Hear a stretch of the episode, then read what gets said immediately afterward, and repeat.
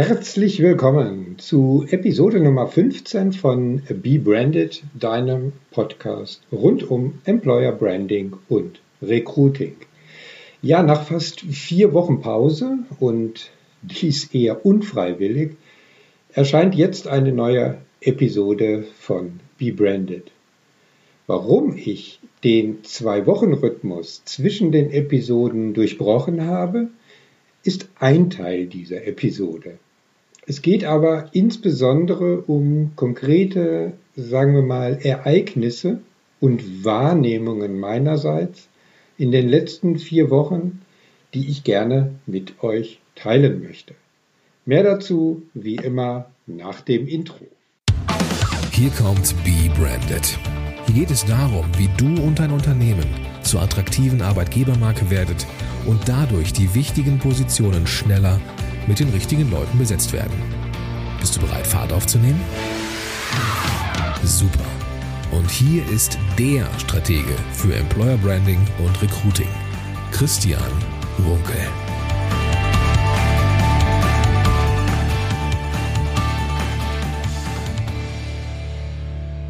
Hallo und schön, dass du am Start bist. Mein Name ist Christian Runkel. Ich unterstütze Unternehmer und Führungskräfte dabei, sich selbst und ihr Unternehmen als unverwechselbare Marke zu positionieren. Wie wahrscheinlich bei vielen von euch hat das äh, Coronavirus einen großen Einfluss auf meine Arbeit in den letzten vier Wochen genommen. Nach dem ersten Schock hieß es schütteln und dann neu sammeln. Da ich äh, jedoch eher der, nennen wir es mal, optimistische Typ bin, stand für mich im Mittelpunkt Themen anzugehen, ja, die schon länger nach vorne getrieben werden sollten, für die aber nie so richtig Zeit war. Ich denke, ihr kennt diese Thematik. Der Nachteil dabei war, die Podcast-Produktion fiel hinten runter, beziehungsweise andersherum, geplante Interviews äh, konnten nicht durchgeführt werden, was leider auch für Podcasts gilt, zu denen ich als Interviewgast eingeladen war. Ja, so einfach ist die Erklärung, warum es diesen Gap in den letzten vier Wochen gab. Im Mittelpunkt stand oder vielmehr steht noch dabei die Digitalisierung der bisherigen Dienstleistungen. Neben den Themen rund um Employer Branding, wie in diesem Podcast, ist das Personal Branding im Rahmen meiner Mentoring-Aktivitäten für Fach- und Führungskräfte in der Zwischenzeit zu einem immer wichtigeren Faktor meiner Arbeit geworden. Die Mentoring-Einheiten waren, wenn man so will, ja schon immer digital ausgerichtet, denn die Sessions mit meinen Klienten habe ich per Skype, Zoom oder Microsoft Teams äh, durchgeführt, je nachdem, was bei den Klienten gerade Priorität hatte. Nun geht es jedoch um die weiteren Digitalisierungsmöglichkeiten der Mentoring-Inhalte, mit denen ich mich in den letzten Wochen stark beschäftigt hatte. So hat sich wahrscheinlich jeder von euch in den letzten Wochen an der Digitalisierung erfreuen dürfen. Denn das Thema Homeoffice stand ja nun an erster Stelle jeglicher Arbeitsplatzaktivitäten.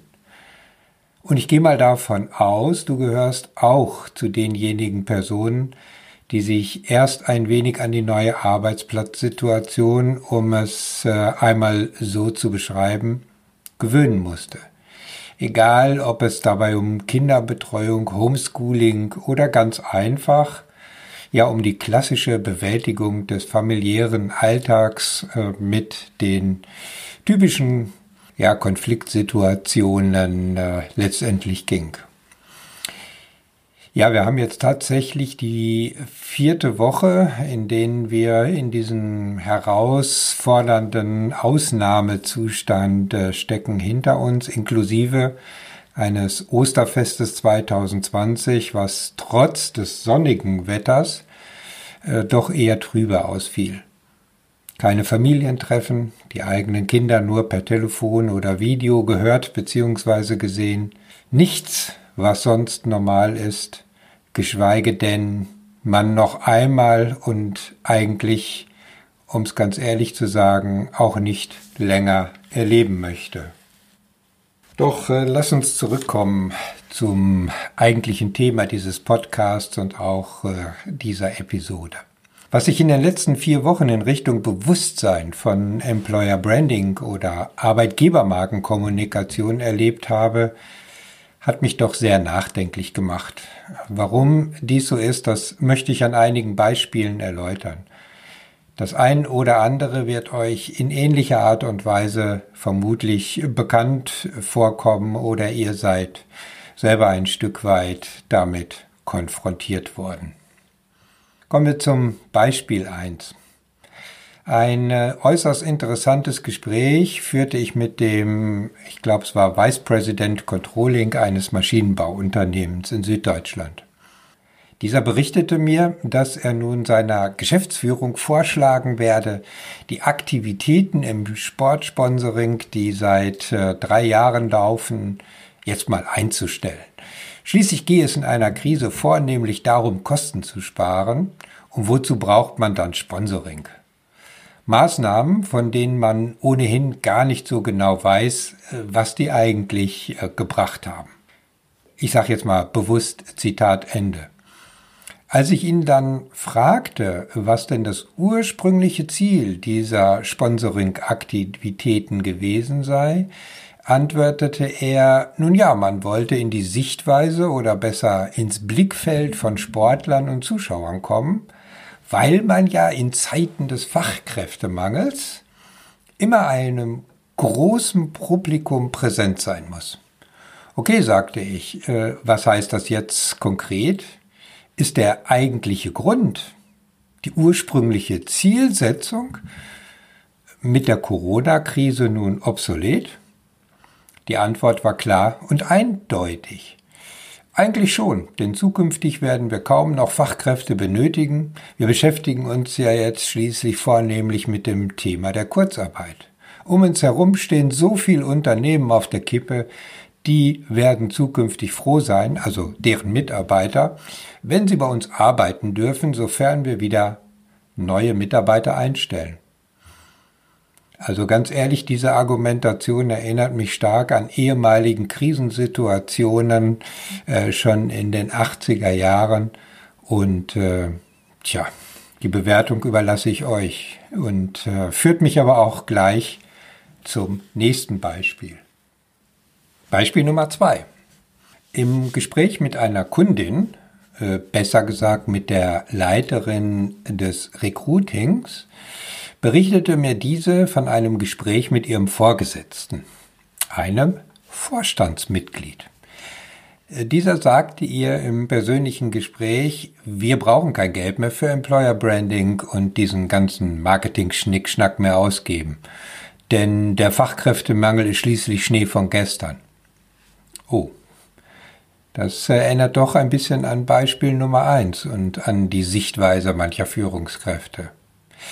Ja, das ist eine typische Situation, die ich auch noch aus meiner, wenn auch schon länger zurückliegenden operativen Zeit als Personalmanager kenne. Sobald eine Krise aufzieht, wird ein immer wiederkehrender Reflex sichtbar. Das Coast-Cutting-Syndrom. Es kommt plötzlich wieder zum Vorschein, Angstzustände scheinen sich breit zu machen. Und dann wird genau dieses Syndrom Coast Cutting ausgelebt, koste es, was es wolle. Und wo fängt man da am besten an? Na, das ist doch klar, bei den Mitarbeitern und insbesondere bei den Budgets der Personalbereiche. Und dies macht sich jetzt aktuell offensichtlich wiederum bei vielen Unternehmen breit. Früher waren es Weiterbildungs- und Personalentwicklungsbudgets, die als erstes dran glauben mussten. Heute ist es das Marketing für Arbeitgeberimage bzw. die Arbeitgebermarke. Offensichtlich gilt dies aber wohl für alle Arten von Werbeaktivitäten, denn die Werbekosten in Facebook und Co haben in den letzten Wochen einen ähnlichen Verlauf genommen wie die Benzinpreise in Deutschland. Stetig abwärts.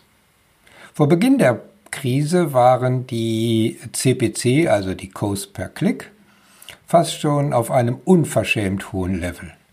Hier ergeben sich momentan eher Chancen als Risiken, nach meiner persönlichen Einschätzung, aber man muss sie mit einem positiven Mindset auch einfach mal nutzen. Dann sind auch kreative Einsparungseffekte durchaus möglich, ohne auf die sonst üblichen Reflexe zurückgreifen zu müssen. Doch zurück zum Employer Branding. Ist Employer Branding wirklich Schnee von gestern? Ist der Fachkräftemangel tatsächlich abrupt beendet, weil Kurzarbeit jetzt an erster Stelle steht und die ersten Unternehmen überlegen, in einigen Teilbereichen ihr Personal anzupassen? Was aus meiner Sicht in zahlreichen Argumentationsketten fehlt, ist eine differenzierte Betrachtung der tatsächlichen Realität. Wie sieht's denn aus? Kurzarbeit und Personalabbau stellen wir doch, abgesehen von der Automobilindustrie, die aber auch schon vor der Krise in einem Struktur-, Technologie- und Umweltdilemma steckte, schwerpunktmäßig im Hotel- und Gaststättenbereich sowie in einigen Bereichen und Unternehmen der metallverarbeitenden Industrie fest. Wie die Zahlen des IFO-Instituts ja nun tatsächlich belegen. Das bedeutet also, es steht zukünftig wieder genügend Personal zur Verfügung. Tatsächlich? Konkret heißt das also, den Kellner, die Servicekraft aus dem Hotel- und Gaststättenbereich schulen wir dann zukünftig einfach mal um zum Servicetechniker oder IT-Spezialisten oder was auch immer man gerade in Vertrieb, Forschung und Entwicklung oder Marketing benötigt. Ja, ich weiß, es ist jetzt ein bisschen überspitzt ausgedrückt, aber soll einfach mal deutlich machen, dass eine kritische Reflexion mit den tatsächlichen Fakten manchmal helfen kann, eigene Aussagen doch ein Stück weit zu reflektieren. Denn ein kritischer Blick zurück in vorherige Krisensituationen und Krisenzeiten würde deutlich machen, dass solche Gedankengänge wie die, die ich gerade beschrieben habe, eigentlich jeglicher Realität entbehren, denn sie sind zu keiner Zeit nach einer Krisensituation so tatsächlich auch eingetreten. Lasst uns zum Beispiel 3 kommen. Und damit komme ich zu meiner Lieblingsbranche, der Logistik. In einem Logistikportal schlug ein Artikel zu den Aktivitäten eines weltweit tätigen Logistikdienstleisters in den letzten Tagen, also ich glaube es war jetzt wirklich kurz vor Ostern, äh, tatsächlich hohe Wellen. Hintergrund war dessen Offerte in einer Transportbörse, äh, so wie es heute ja vielfach üblich ist. Wie berichtet wurde, hat der Logistikdienstleister dort eine Komplettladung für circa 630 Kilometer zu einem Gebotspreis von 320 Euro ausgeschrieben. Für all diejenigen, die mit der Logistikbranche und den Transporten nicht ganz vertraut sind, folgender Hinweis. Der Normalpreis oder, nee, falsch, besser gesagt, der Preis, um überhaupt kostendeckend für eine solche Komplettladung, also die tatsächlich durchführen zu können, ist ein Preis notwendig, der ungefähr dreimal so hoch ist. Kein Wunder, dass eine solche Aktivität gerade in Krisenzeiten auffliegt und einem um die Ohren fliegt, das heißt eine entsprechend hohe Aufmerksamkeit generiert. Insbesondere die Kommentare von Lesern des Artikels in dem Logistikportal, die ich mir alle mal durchgelesen habe, waren verheerend. Die üblichen Argumente wie Ausbeutung, kriminelle Aktivitäten, typisch Logistik, waren schnell bei der Hand. Wen wundert's? Darüber hinaus ging dieser Beitrag fast schon in der gesamten Medienwelt viral was für eine Meldung aus der Logistik schon einen unrühmlichen Seltenheitswert hat. Für all diejenigen in der Logistik, die gerade dabei sind, mit aufwendigen Kampagnen das Image einer ganzen Branche zum Positiven zu verändern, sind solche Aktivitäten wie die geschilderte nur eins. Ein Schlag ins Gesicht. Wer mich kennt, weiß, dass ich mir bei solchen Dingen einen leichten Sarkasmus nicht verkneifen kann. Vielleicht war es auch eine geschickt eingefädelte Osteraktion des Logistikers. Eventuell wollte man sich selbst ein Ei ins Nest legen, bevor man bei den derzeit bekannten Hamsterkäufen selber kein Ei mehr abbekommt. Auch mein abschließendes Beispiel 4 hat eine hohe öffentliche Aufmerksamkeit erlangt. Einige Unternehmen, genauer zu, um genauer zu sein, äh, Konzernunternehmen, vornehmlich aus dem Handel, äh, waren der Meinung, keine Mieten oder zumindest nur anteilige Mieten zahlen zu müssen, da ja nun keine Rechtsgrundlage zur Mietzahlung mehr vorhanden ist. Der Staat hat die Geschäfte geschlossen, respektive den Verkauf von Produkten untersagt. Zumindest für diejenigen, die nicht systemrelevant sind. Einige Unternehmen haben dann äh, allerdings doch wieder eine Rolle rückwärts vorgenommen oder zumindest versucht, Relativierungen in ihrer Argumentation vorzunehmen, weil ihnen ein, nennen wir es mal, kalter Wind von Verbrauchern entgegenwehte. Denn es waren nicht gerade wenige eben dieser Verbraucher, die als Konsequenz zum Boykott dieser Unternehmen aufgerufen haben. Wie sagte schon Helmut Schmidt, der wahre Charakter zeigt sich in der Krise. Dies gilt genauso für Unternehmen und damit auch Arbeitgebern. Auch dieses letzte Beispiel macht deutlich, dass Hektik in krisengetriebenen Zeiten und Entscheidungen, die man treffen kann, zu einem immensen Imageschaden führen können, der im Zweifel sind wir doch mal ehrlich, langfristig höher ausfallen kann als der Schaden durch die Krise selber. Nein, ich möchte nicht alle Unternehmen bzw. Arbeitgeber über einen Kamm scheren. Auch äh, wenn man jetzt vielleicht den Eindruck gewinnen könnte anhand der vier Beispiele, die ich genannt habe. Aber manchmal habe ich so das Gefühl, da wird so eine wirtschaftliche Weltuntergangsstimmung künstlich produziert. Klar, die Situation ist hart, ist schwierig für viele Unternehmen, sicherlich auch den ein oder anderen äh, Konzern, aber hauptsächlich trifft es doch die kleinen und mittelständischen Unternehmen. Diese Stimmungslage führt zu einer katastrophalen Auswirkung für einige Unternehmen. Während auf der einen oder anderen Karriereseite noch hervorgehoben wird, um es mal einfach zusammenzufassen, dass die Mitarbeiter das höchste Gut und das wichtigste Kapital des Unternehmens sind. Äh, ja, ihr kennt diese kaskadenhaften äh, Aussagen, ich will nicht sagen Sprüche, aber es geht ja schon in äh, die Richtung. Äh, so ist davon immer weniger zu spüren, wenn ein Sturm aufzieht und die See ein wenig rauer wird, so wie wir es jetzt gerade erleben. Und ja, es gibt auch Unternehmen, denen bewusst ist, wie wichtig gerade Kommunikation in Krisenzeiten sein kann und die das wirklich auch hervorragend tun. Was können wir daraus lernen? Was können wir daraus im Hinblick auf Image und Employer Branding ableiten? Äh, dazu möchte ich euch fünf Tipps oder ich sag mal eher sogar schon dringende Hinweise mit auf den Weg geben. Erstens, Employer Branding ist wichtiger denn je, denn alles, was du machst oder unterlässt, hat momentan eine doppelte Wirkung.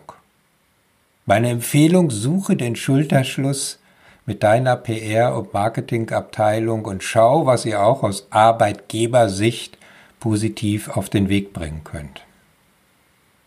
Punkt Nummer zwei.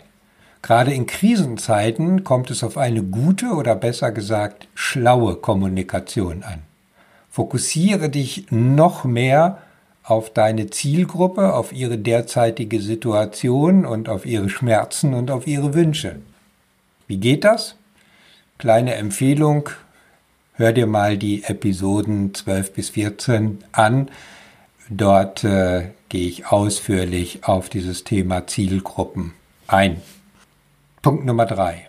Viele Mitarbeiter sind jetzt direkt von den Auswirkungen der Krise betroffen.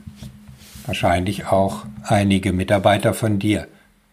Kurzarbeit führt zu Unsicherheit bis hin zu existenziellen Ängsten. Jetzt kommt es auf eine intensive Personalbetreuung an. Ja, jetzt kann das Wort, was so ein bisschen sperrig ist, tatsächlich mal mit Leben gefüllt werden. Und dabei geht es weniger um Programme, sondern darum, mit den Mitarbeitern ins Gespräch zu kommen und auch zu bleiben.